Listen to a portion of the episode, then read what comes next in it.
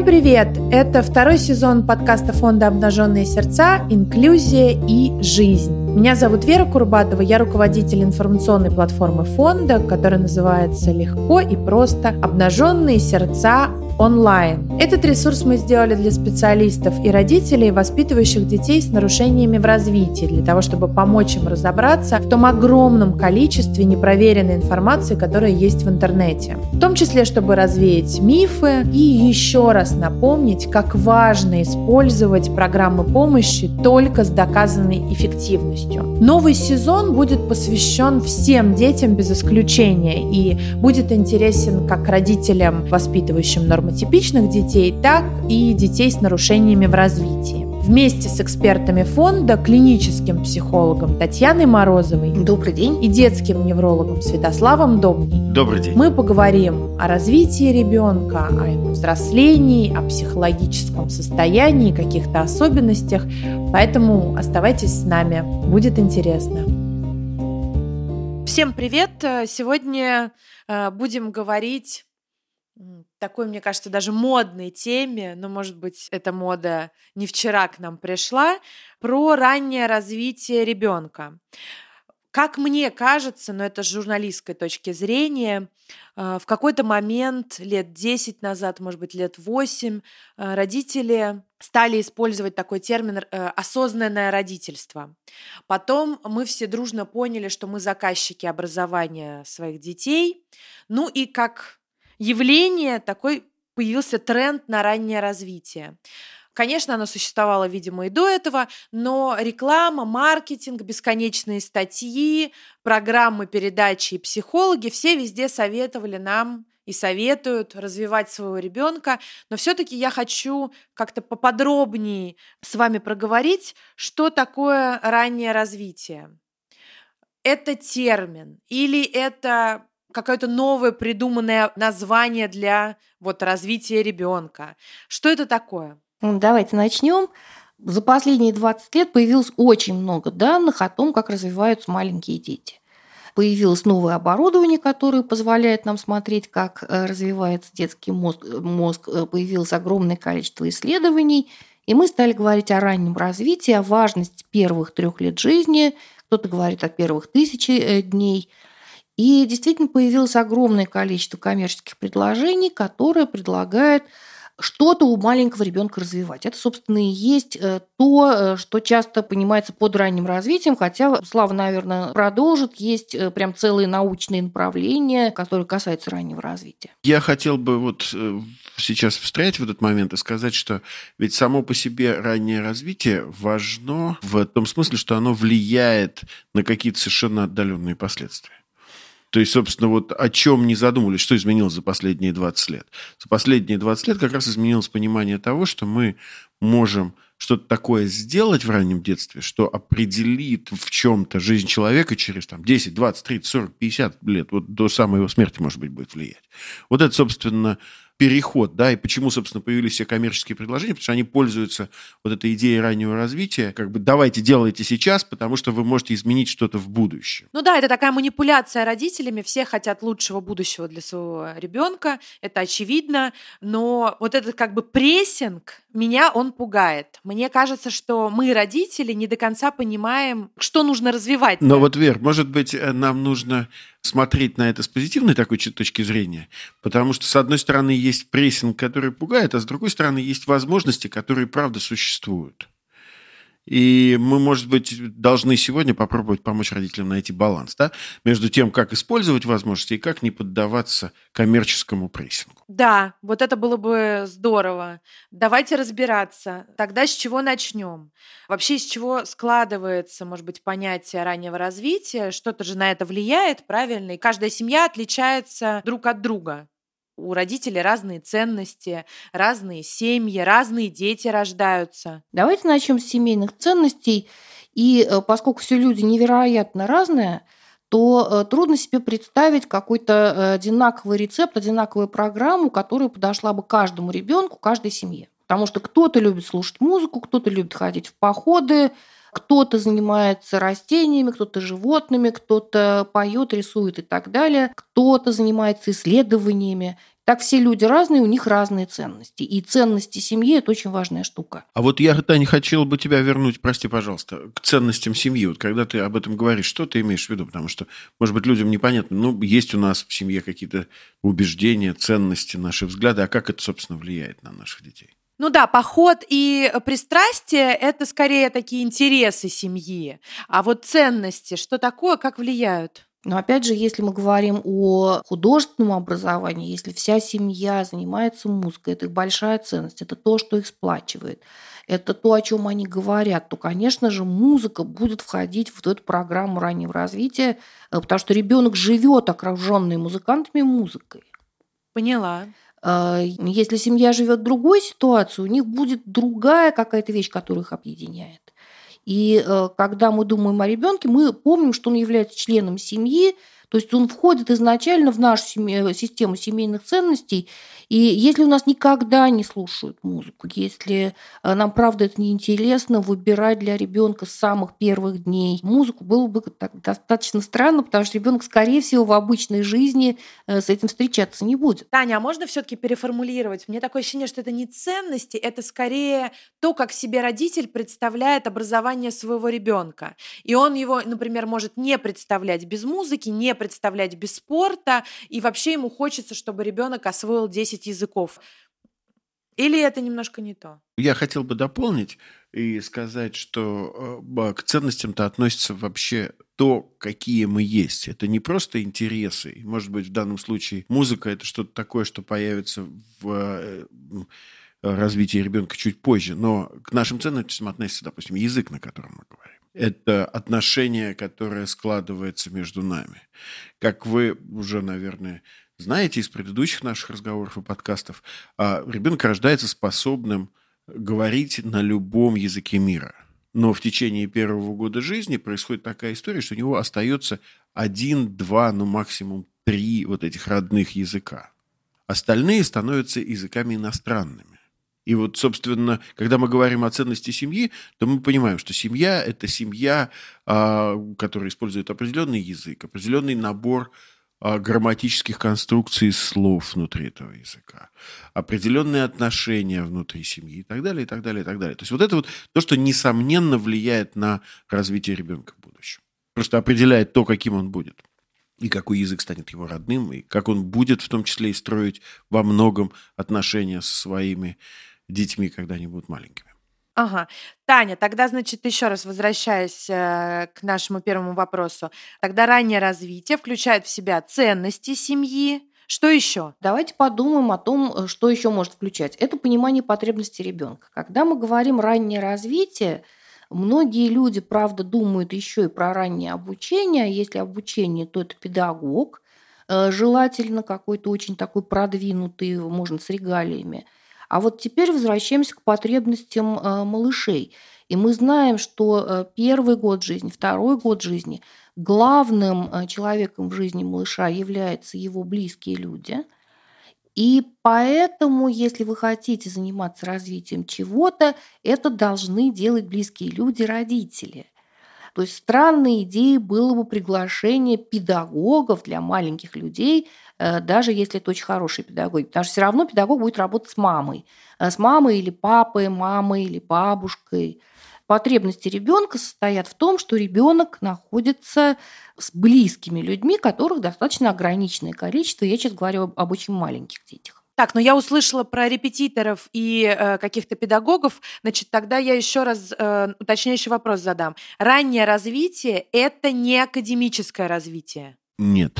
Трудно говорить, что есть академическое э, развитие, потому что уверенность в себе, э, готовность пробовать, готовность получать новый опыт, готовность прислушиваться и смотреть на окружающих – это очень важные такие вот фундаментальные вещи для любого обучения. Поэтому частично но давайте скажем, что это важные предакадемические навыки. Это такие социальные навыки, скорее. А, ну, ну, да. Они, с одной стороны, вроде бы социальные, но с другой стороны, когда вы чему-то учитесь, вам нужно обращать внимание на других, уметь делать что-то по очереди, ценить мнение другого человека, радоваться успехам вместе.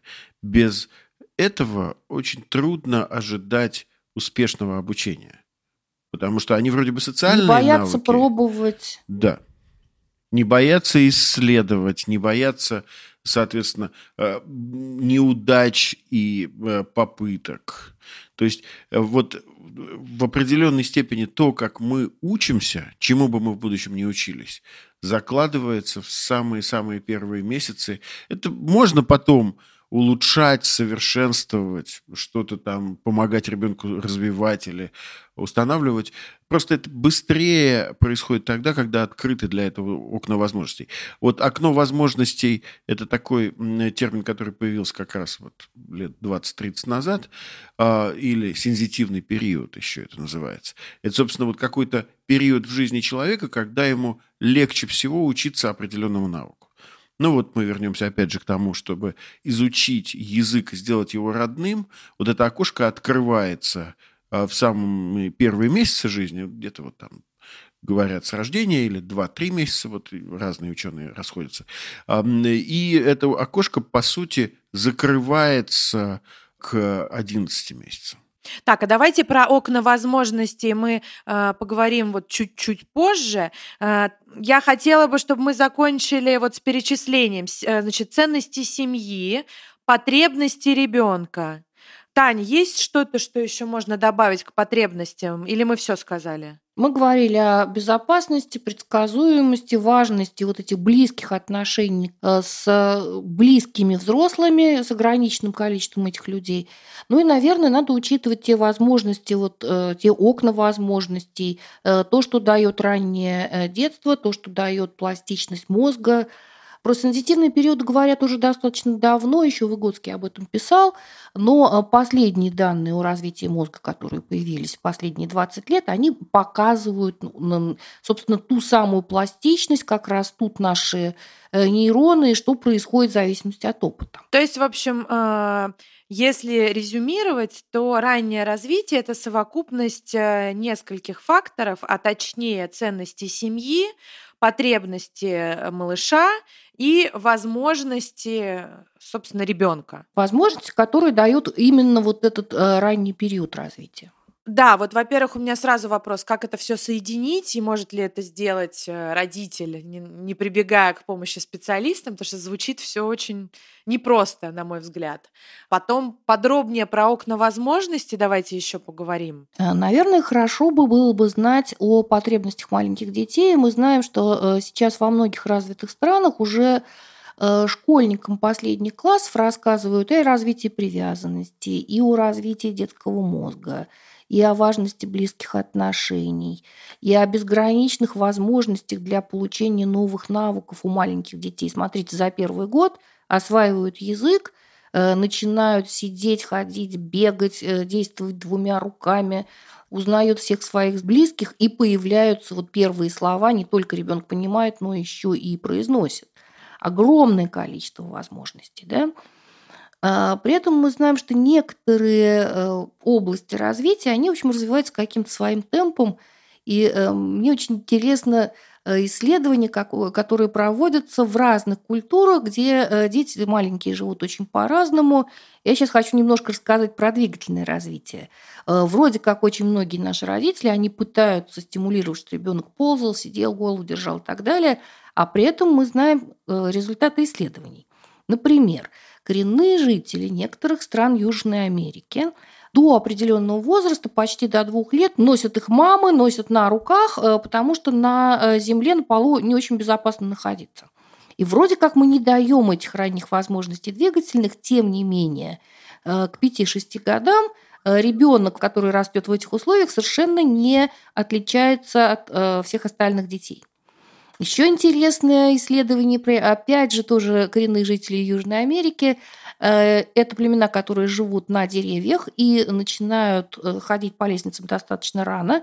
И их прям э, с двух-трех месяцев, когда ребенок как-то голову контролирует, начинают учить по лестницам ходить. Э, ногами переступать.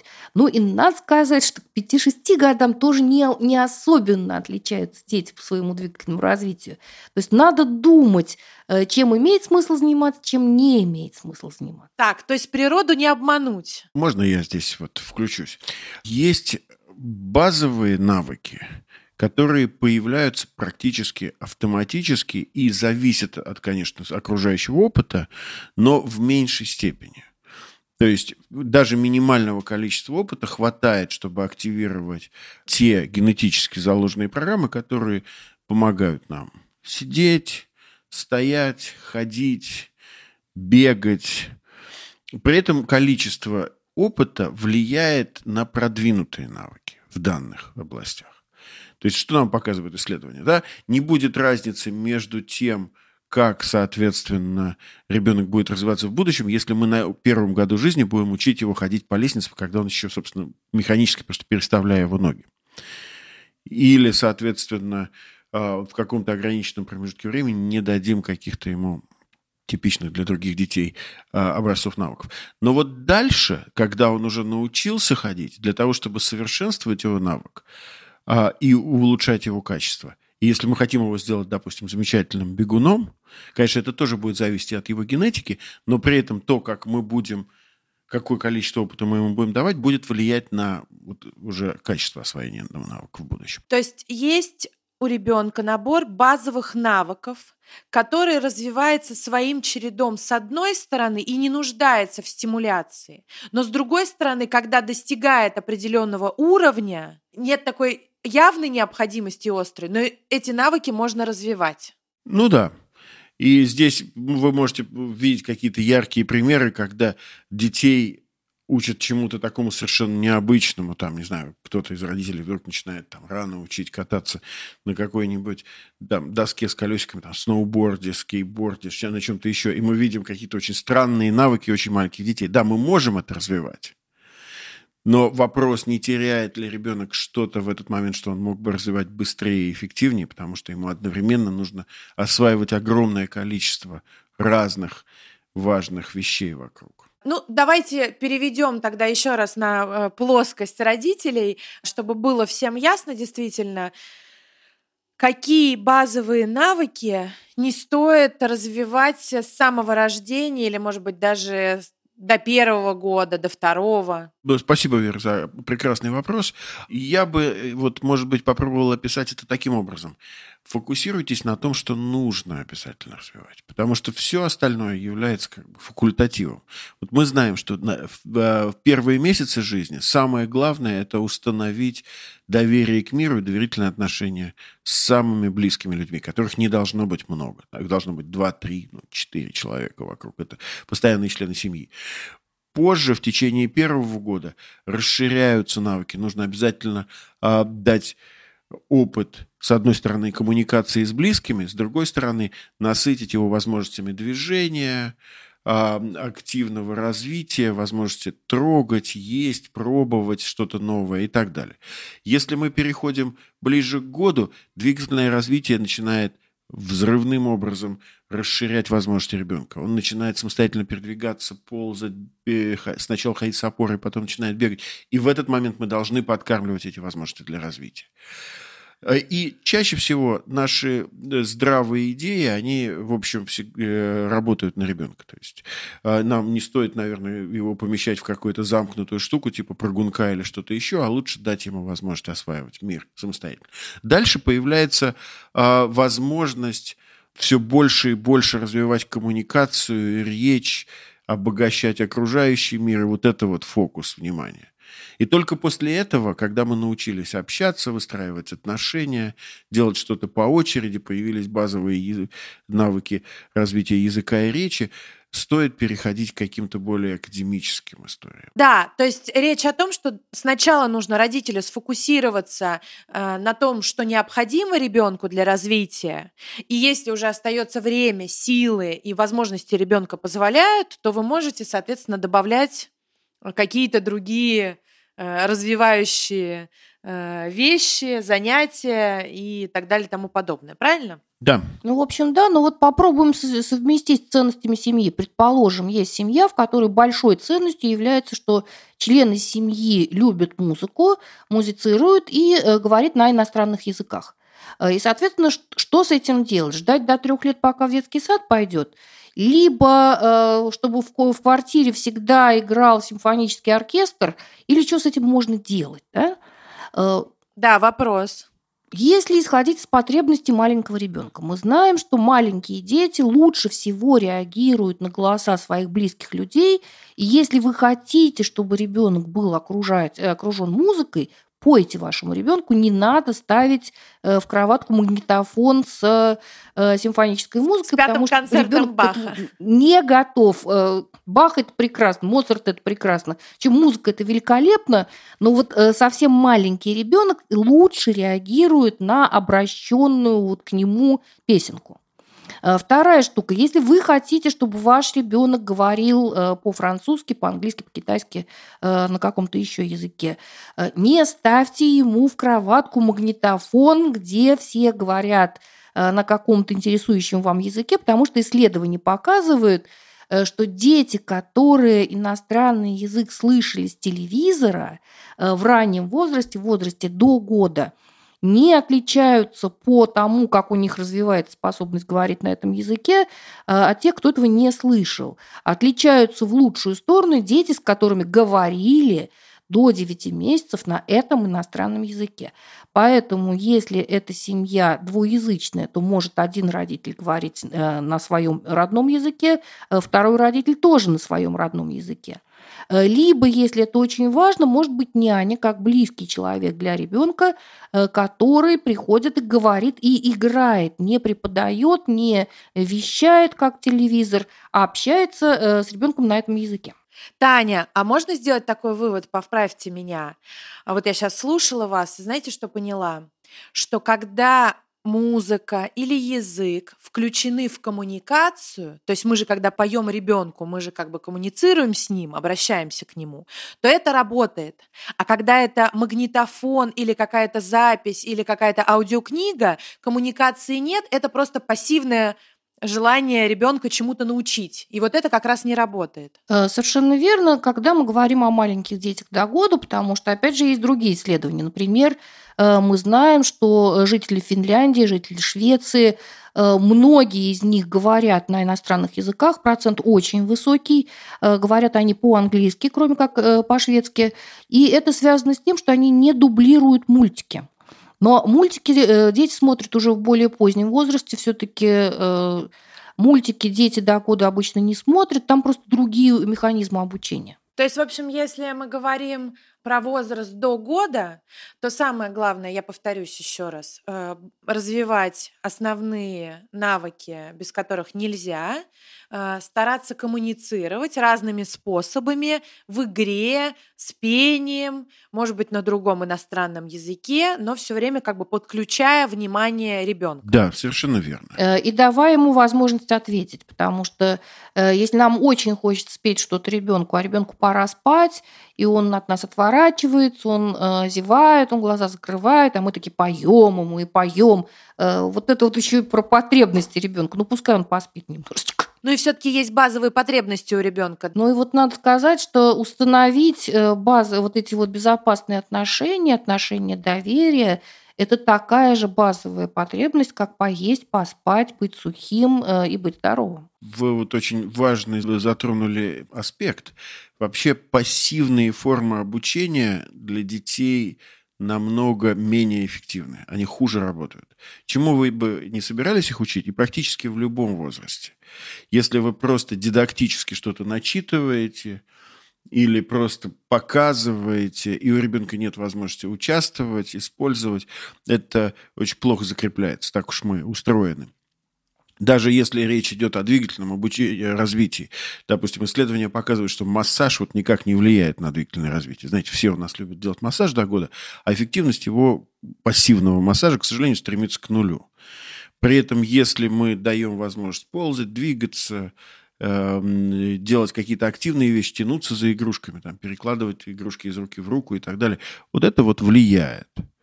И что в раннем возрасте, что в более позднем возрасте. Та же самая история с развитием языка и речи, и, как Таня уже говорила про прослушивание телевизора и мультиков. И это очень важно как бы помнить нам всегда, что если мы хотим ребенка чему-то научить, мы должны ему дать возможность активного использования этого навыка. Это значит, что мы любое обучение должны подстроить под его возраст развития. Угу. Ну, э, тогда, знаете, сразу у меня вопрос. А если что-то пошло не так? Вот я как родитель замечаю, что то как будто бы ребенок развивается э, с опозданием с каким-то. Мне, получается, нужно обращаться за помощью к специалистам, да? То есть вот считается, что в три месяца он должен начать держать голову, в шесть месяцев он должен э, сидеть, и в год э, он должен встать и пойти. Нормы э, развития существуют не только в советской медицине, существовали они, в общем, вполне себе хорошо существуют и в российской, и в международной практике. И вот эти вот э, ключевые навыки какие-то, вот, которые, соответственно, э, их еще называют навыки такие крупной моторики, потому что они очень явные, да, вот, вот сел, вот пошел, вот, соответственно, побежал. Э, они приблизительно вот, действительно соответствуют тем возрастам, которые вы назвали, но лучше оценивать все-таки развитие ребенка по более каким-то тонким шкалам, и сейчас большинство педиатров и медсестер педиатрических, а, они обучены тому, каким образом проводить оценку развития. Сейчас существуют центры раннего вмешательства э, в большинстве регионов страны, куда можно обратиться и где используются разные шкалы для оценки детского развития. То есть я бы посоветовал не спешить беспокоиться, потому что вот это вот э, ходит к году, это такой условный ну, большой такой флажок, маркер. маркер, да, а, собственно, кто-то ходит в 11 месяцев, а кто-то ходит в год и месяц, и это все норма. А кто-то родился на э, два месяца раньше, и тогда мы коррегируем возраст, э, что делается во всех странах. Да. И это, конечно, все такая большая очень тема о том, как раз оценивать детское развитие, в какой момент начинать беспокоиться. Но если у вас есть какое-то беспокойство, я советую попробовать, ну, посмотреть в интернете или еще лучше обратиться к педиатру, а, к, в службу раннего вмешательства, может быть, которая рядом с вами есть, и там пройти просто более точную оценку развития, чтобы знать, действительно ли вам нужно беспокоиться. Потому что часть каких-то представлений, они действительно остаются с нами. И многие годы мы точно знаем, что вот эти вот навыки, их нужно более-менее достигать в определенные временные периоды. А часть каких-то вещей, оно уходит, там, допустим, вот пользование горшком а, в советское время считалось очень важным навыком, который чуть ли не до года нужно было достигнуть. А сейчас а, когда перестали беспокоиться о стирке, и памперсы не, не являются какой-то проблемой.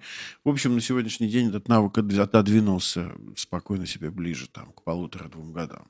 Мгм. Ну, про э, раннее вмешательство мы отдельно с вами поговорим, надеюсь, в следующий раз. Это действительно очень большая, важная тема. Вернемся тогда к малышу, которому вот год или больше. Мы проговорили о базовых навыках, мы поговорили о том, э, что нужно развивать прежде всего, э, почему коммуникация так важна, и именно в ней и с ней ребенок развивается. А, ну, а что дальше? Понятно, э, годик э, это такой еще возраст, э, когда ребенок совсем маленький, его очень часто носят на ручках, с ним много гуляют. Дальше вот два года, и мы подбираемся к яслям, или к возрасту просто трех лет. И вот тут хочется уже в ребенка вложиться языками, спортом, ментальной математикой. Э, много чем хочется вложиться, э, и здорово, если это правда э, соответствует потребностям, возможностям семьи. Но что мы часто видим при раннем обучении, идет очень большой упор на развитие действительно академических навыков, читать до двух лет, знать все буквы, считать до сотни, до трех лет – и при этом мы часто видим, что у таких детей чаще всего не очень хорошо развиваются социальные навыки потому что большую часть времени ребенок проводит либо с педагогом, либо с родителем, который становится вот этим ранним э, педагогом, ранним развивателем.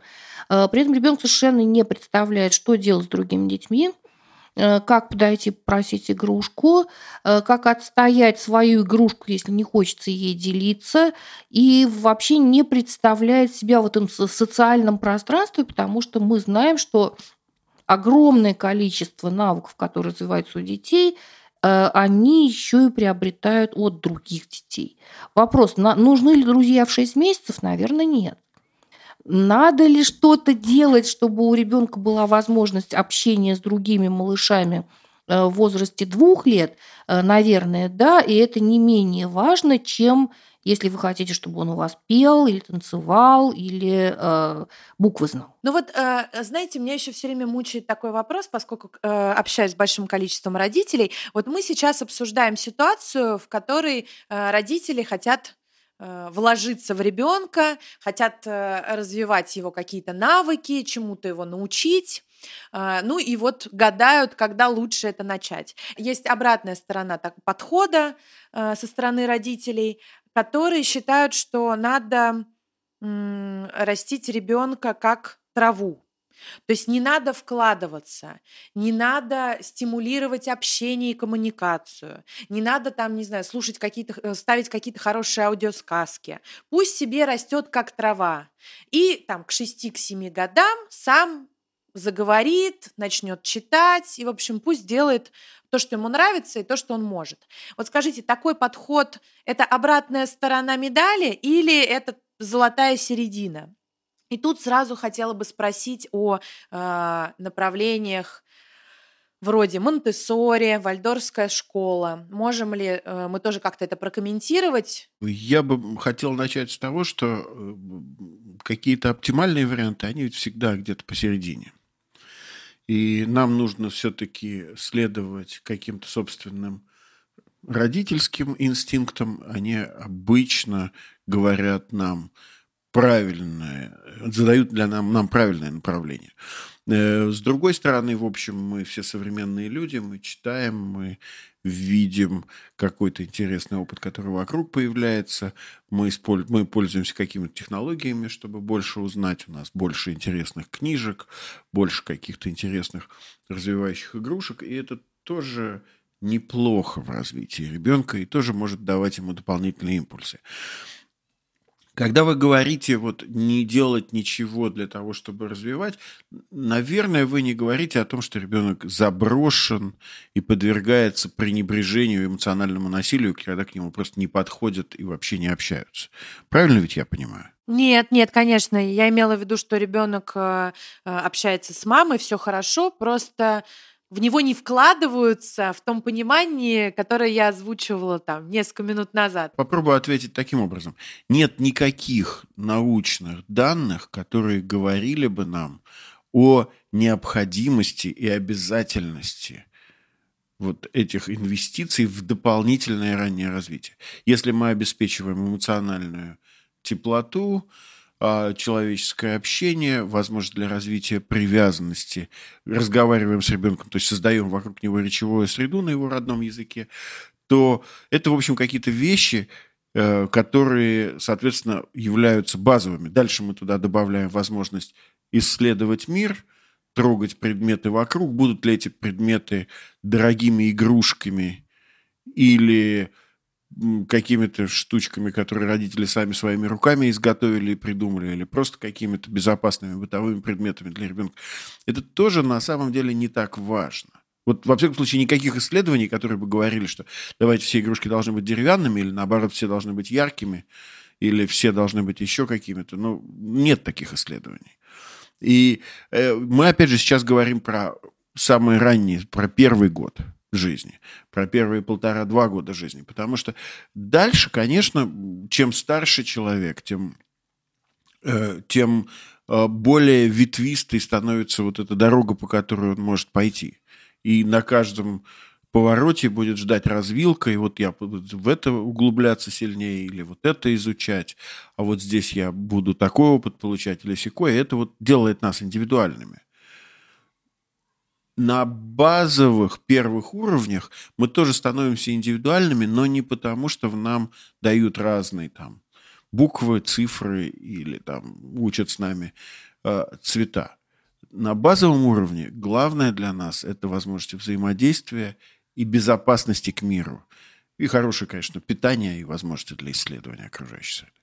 Ну а почему все-таки так популярны вот Вальдорская школа, Монтессори, особенно если мы говорим про э, детей маленьких? А, ну, смотрите, это популярно не только в России, это популярно во всем мире. При этом надо не забывать, что эти направления были созданы более ста лет назад, э, хотя они все-таки продолжают развиваться. Тем не менее, это все-таки э, представление о детском развитии, которым по сто лет и больше – А с другой стороны, я понимаю родителей, которых немножечко пугает массовое дошкольное учреждение, где, правда, 35 детей, и воспитатели няни. Это маловато. И вальдорские детские сады, детские сады Монтессори, где группы поменьше – и э, люди немножко думают чуть больше, не просто пользуются какой-то готовой программой, э, наверное, чуть э, лучше возможность. Хотя, опять же, это соответствует ценности, э, ценностям семьи. Э, вот я не могу сказать, что ценностям моей семьи соответствует вальдорская школа или монтессори э, педагогика. У меня немножечко другой взгляд, как у представителей вот моей семьи. Я, может быть, хотел бы добавить, всегда появляются какие-то интересные инициативы, всегда есть хорошие педагоги, есть теплые отзывчивые люди. Э, какой бы ни была табличка на учреждении, важно, чтобы это учреждение не случилось слишком рано, и чтобы оно было восприимчиво к потребностям ребенка. Если, как вот уже Таня сказала, соотношение взрослых и детей слишком большое, и просто ну, никто не подойдет, когда ребенок упал и ушибся, и никто его э, не сможет поддержать, там, пожалеть в какой-то момент, когда ему нужно, или проверить, вообще он там одет, сыт и так далее, то, наверное, э, это не, не самое лучшее место для ребенка. Возвращаясь к ценностям, к какому-то субъективному индивидуальному выбору, мне ближе всего система э, Реджио де Эмилия, вот этой э, дошкольного воспитания, где у детей огромное количество возможностей пробовать, э, получать поддержку. И ну вот если бы я выбирала детский сад, ясли для собственного ребенка, мои дети, конечно, давно уже из этого возраста выросли, то я выбирала бы вот это направление, потому что оно нам, мне лично ближе. По поводу возможности создания яслей – как раз в Реджио де Эмили есть э, очень интересная система, как работает их ясли, они называют это нидо или гнездо, и э, туда падают дети аж с двух месяцев. Э, но очень интересно, как они работают с индивидуализацией. Э, мы знаем, что в разных семьях дети спят в разное время, и они не делают общего режима. Понятно, что это не на 8 часов дети приходят, а может быть на 4, на 3, на 5 часов – ну и поскольку э, кто-то спит, то у взрослых всегда есть возможность э, заниматься теми детьми, которые не спят. А малыши спят достаточно много. Хотя мне раньше казалось, что совершенно невозможно организовать ясельную добрую группу для детей до, до полугода. А вообще имеет смысл э, а, так рано отдавать детей? Понятно, что бывает необходимость жизненная. Здесь нужно пояснить вот эту идею Реджо де Эмилия, потому что первые такие, э, собственно, э, попытки создать хорошее место для младенцев, где мамы могли бы, не опасаясь какого-то вреда для здоровья а, детей оставлять, они, собственно, возникли для защиты прав женщин участвовать в жизни общества, работать, там, делать что-то еще. Э, достаточно там, рано, сразу после родов. Это вот в Италии идея, которая появилась, она уже много десятилетий назад появилась. Они показывают, что это возможно. Это требует большого вложения и ума, и денег, и сердца чтобы вот это действительно было хорошим местом. Поэтому в какое-то широкомасштабное внедрение яслей для таких совсем маленьких детей, это, конечно, может рассматриваться только как вынужденная мера. Ну, для России на сегодняшний день я бы не стал бы это вот сильно пропагандировать. Э, мы обычно говорим, когда о детском садике или о яслях, мы говорим про э, то, что это элемент социализации ребенка. Понятно, что для ребенка до года Э, вот эта социализация с другими детьми, она, если он только не один из двойни, не один из тройни, когда есть э, точно э, маленькие дети рядом и будут всегда, не такая важная штука. Ему важны взрослые. Поэтому если мы хотим отдать малыша в ясли для того, чтобы он был с другими детьми, то до года это явно ему абсолютно не важно. А система яслей, которая разработана вот нашими итальянскими коллегами э, в Реджио де Эмилия, она как раз предполагает совершенно индивидуальный подход. Мгм. Ну, давайте вернемся тогда к, к России, э, к среднестатистической, может быть, даже какой-то семье. Все-таки когда лучше отдавать ребенка в учреждение? Мы много раз говорили э, с вами и вообще в фонде, и на нашем форуме «Каждый ребенок достоин семьи» о важности первых тысячи дней ребенка и как важно, чтобы ребенок проводил это время с семьей, с папой или с мамой или с бабушкой, с какими-то бессменными взрослыми взрослыми. А, вот когда все-таки можно а, ребенка а, без потери в его психическом здоровье отдать вот в ясли или в детский сад? Оно все-таки очень индивидуально, потому что есть очень неудачные примеры подхода в детский сад и после 5-6 лет, когда ребенок к этому совершенно не готов, когда он держится за мамину или за папину или за, бабушкину ногу, и не пользуется горшком в детском саду, не ест, вообще с ужасом на все это смотрит. И есть дети, которые успешно идут в ясли в два года потому что они коммуникабельные, у них есть вот эта вот э, уверенность в себе, и они спокойно там и едят, и э, смотрят, и принимают участие в групповых занятиях, играют с другими детьми. Все-таки надо смотреть на ребенка, но возможности давать быть среди других детей надо пробовать, наверное, по крайней мере, после полутора лет. Да, я бы вот от себя добавил, что для меня каким-то таким возрастом, когда хорошо бы, чтобы у, ребенок, у ребенка был опыт пребывания в какой-то теплой, дружеской, групповой атмосфере с другими сверстниками, э, ну, это вот три года, я бы сказал вот так. Потому что до трех вы можете ждать, давать что-то самостоятельно, но к трем, будет ли это детский сад или будут ли это другие, другие какие-то групповые формы выбирать родителям, но я бы хотел посоветовать, чтобы у большинства детей такой опыт уже существовал. Мне кажется, мы подходим к концу. Э, мы уже достаточно поговорили о раннем развитии. Скажите, есть ли какие-то общие принципы, как должен быть устроен вот день ребенка, ну, предположим, до трех лет. То есть сколько в нем должно отводиться времени на сон, сколько на свободную прогулку, а сколько на какие-то академические навыки, на какие-то занятия, на какие-то развивающие, не знаю, мастер-классы. А, вот есть ли а, вообще такие исследования? Понятно, что мы говорим в целом, все индивидуальные, но вот если говорить в общем. Давайте начнем с того, что все люди разные, все семьи разные. Есть семьи, которые спят до 10 утра, есть семьи, которые просыпаются э, в 4-5 утра. И ребенок подстроится под любой режим. По поводу дневного сна вот в этом возрасте уже э, существуют э, различные вариации, потому что во многих странах нет обязательного для дневного сна для детей после трех лет. То есть некоторые дети спят, некоторые дети не спят, но медицински это обязательным уже не является. По поводу занятий. Все-таки занятия для детей до трех лет, они должны встраиваться в жизнь, а не просто вот за партой заниматься, и должны происходить в игровой форме. Иначе это часто не соответствует потребностям ребенка, и ребенку с детства занятия начинают быть противными, когда они скучные, когда они дидактические, и поэтому, кстати, многие э, родители выбирают Монтессори школы, детские сады, и э, вальдорские, потому что там немножечко по-другому к занятиям относятся при средовом подходе. Угу. Потому что там просто течение времени, и в это течение встроены какие-то активности. Но это не называется занятие с часу до двух, а с двух да, до да, трех да, мы... Да, да. Угу. И это, это как раз, в общем, хорошая идея попытаться мотивировать, а не заставлять. И это очень важно вот для таких маленьких деток, потому что заниматься, чтобы порадовать маму или педагога, это пока еще, наверное, не та концепция, которая для ребенка может быть важна.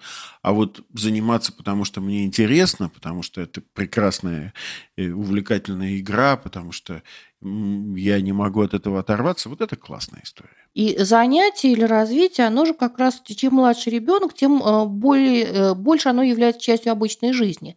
Э, потому что когда мы едим, в общем, мы тоже развиваемся, потому что мы трогаем еду. То есть э, процесс еды – это и процесс коммуникации, потому и знакомства мы разговариваем с запахами. Там, с людьми, друг с другом, да. Угу. То есть это не напихать, не переложить из одной кастрюльки в другую кастрюльку, живую кастрюльку, да? Э, и э, действительно вот это развитие принесет свои плоды, если она станет частью жизни, а не просто э, сессии. Забудьте о пословице «когда я ем, я глух и нем». Это ужасная поговорка или пословица, потому что когда мы едим, мы разговариваем, мы общаемся, потому что исследования показывают, что семьи, у которых, соответственно, существуют трудности в дальнейшем в отношениях с развитием детей, они очень часто вот это время еды и время укладывания спать не используют для коммуникации. Они там все смотрят в телевизор, в гаджеты, они э, едят отдельно, у них иногда нет общего стола. Вот это, вот это факторы риска. В общем, надо использовать э, любую возможность для коммуникации. И еда вместе с укладыванием э, это не исключение. И переодевание, и прогулки, и хождение по лужам. Э, мы продолжаем с ребенком что-то вместе делать. Вы вспомните, что вы делаете с друзьями. Что вы говорите? Пойдем разговаривать? Нет, вы говорите, пойдем кофе попьем. Заниматься, Слава. Да-да-да. Вы же не говорите, иди сюда, я сейчас буду тебе говорить. Вы говорите, пойдем перекусим. А давай встретимся в ресторане, в кафе, приходи ко мне в гости, я накрою стол. Еда – это огромная, огромная часть социальной жизни человека, в которой мы даем импульс для развития собственных детей, для, собственно, сами учимся у других и так далее, и так далее. Это время, когда, э, которым ни в коем случае нельзя пренебрегать. И если вы ребенка накормили отдельно, 9-месячного, 11-месячного, полуторагодовалого, это окей, но потом посадите его рядом и дайте ему просто что-нибудь по тарелке, когда вы едите сами, и поговорите с ним. А еще лучше постарайтесь как можно раньше дать ему возможность просто что-нибудь кусать, грызть, там, перебирать, ну просто быть рядом на высоком стульчике, когда, собственно, вы семьей едите. А, но я рада, что сейчас современные дети больше относятся к этой поговорке с иронией, а, и очень надеюсь, что они э, не отнесутся к этому со всей серьезностью. Но предлагаю закончить, э, и это даже может быть э, слоганом э, этого выпуска, э, мотивируй и э, не запрещай. Спасибо вам огромное за интересный разговор и до встречи в следующем эпизоде. Спасибо большое. Спасибо большое.